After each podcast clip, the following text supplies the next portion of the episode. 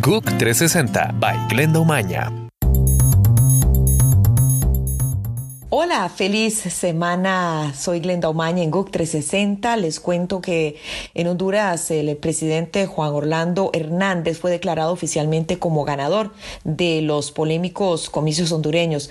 Juan Orlando Hernández tiene 49 años, fue postulado por el Partido Nacional, obtuvo 42,95 de los votos frente a 41,24 de Nasralla, una diferencia muy, muy, muy pequeña. Nasralla, un popular eh, presentador de televisión de 64 años, según los datos presentados este domingo por el Tribunal Supremo Electoral. Esas son las cifras oficiales según el tribunal. Mientras tanto, pues la oposición anunció que va a reanudar las protestas y la OEA recomendó, recomienda repetir estas elecciones por las irregularidades, dice, en el proceso. Pasamos a Chile, donde Sebastián Piñera ganó las votaciones de este domingo, las votaciones presidenciales al oficialista Alejandro Guillier y el próximo 11 de marzo volverá a recibir la banda presidencial de la socialista Michelle Bachelet. El exmandatario ganó la elección presidencial en Chile luego de que se impuso con el 54,57% de los votos en el balotaje oficialista. Alejandro Guillier, que reconoció una derrota dura.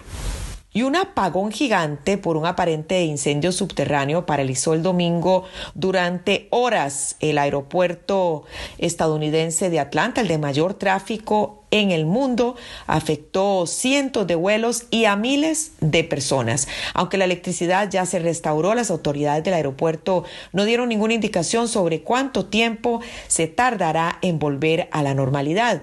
La avería también afectó a otros aeropuertos y bloqueó en ellos los vuelos con destino a Atlanta.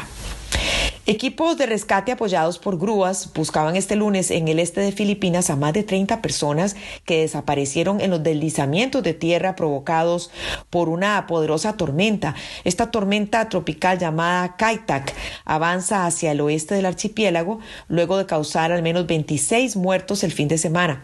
Se espera que la tormenta abandone Filipinas el martes. Xian Xian, una hembra panda nacida hace seis meses en un zoológico de Tokio, apareció por primera vez este lunes ante la prensa, pocas horas antes de que el público pueda al fin conocerla. El animal, que tiene buena salud y pesa 12,3 kilos, fue grabado en directo por numerosas cadenas de televisión subiendo un árbol o masticando raíces de bambú. A partir del martes, el zoológico pondrá en marcha una retransmisión en directo durante un año para observar la vida de Xian Xian. Muchas gracias por estar con nosotros. Que tengan un buen lunes. Soy Glenda Umaña en GUC 360. GUC 360 by Glenda Umaña.